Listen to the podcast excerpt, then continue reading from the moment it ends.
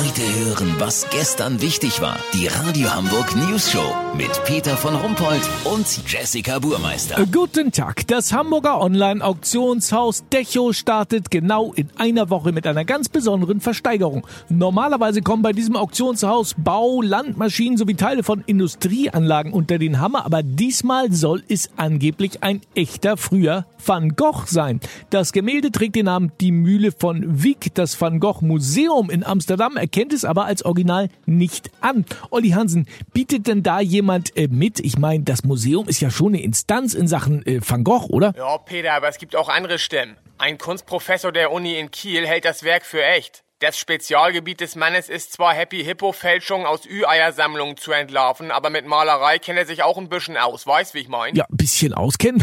Reicht das denn bei einem Mindestgebot von 500.000 Euro, habe ich gelesen? Naja, es liegt noch ein Laborgutachten vor, das bestätigt, dass das Bild tatsächlich ungefähr in dieser Zeit gepinselt wurde. Interessant ist, dass Van Gogh seine Bilder eigentlich immer mit Vincent signiert hat. Auf diesem hat er aber mit Van Gogh unterschrieben. Ja, könnte das nicht vielleicht ein Hinweis auf eine Fälschung sein? Nee, Peter. Ich hab meiner Tante mit neun Jahren auch mal ein Bild gemalt. Das war von Malen nach Zahlen. Motiv zwei schwule Haie im Sonnenuntergang, also zwei Delfine.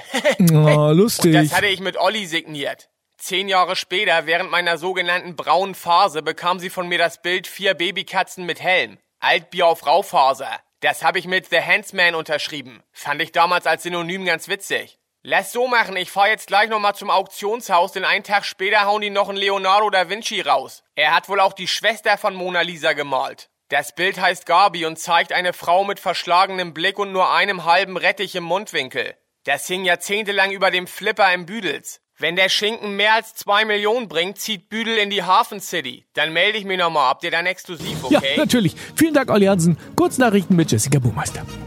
Männliche Selbstüberschätzung. 50% der von in einer Umfrage befragten Männer trauen sich die Rettung von Ertrinkenden zu. Darunter waren 33% Nichtschwimmer. Verkehr. Junger Fahranfänger verwechselt Gas und Bremse.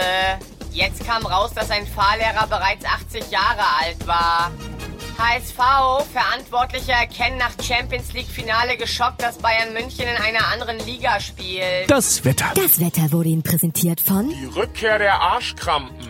Über die erfolgreiche Wiederansiedlung von Nazis in Ostdeutschland. Die Doku. Heute bei Arte. Das war's von uns. Wir hören uns morgen wieder. Bleiben Sie doof. Wir sind's schon.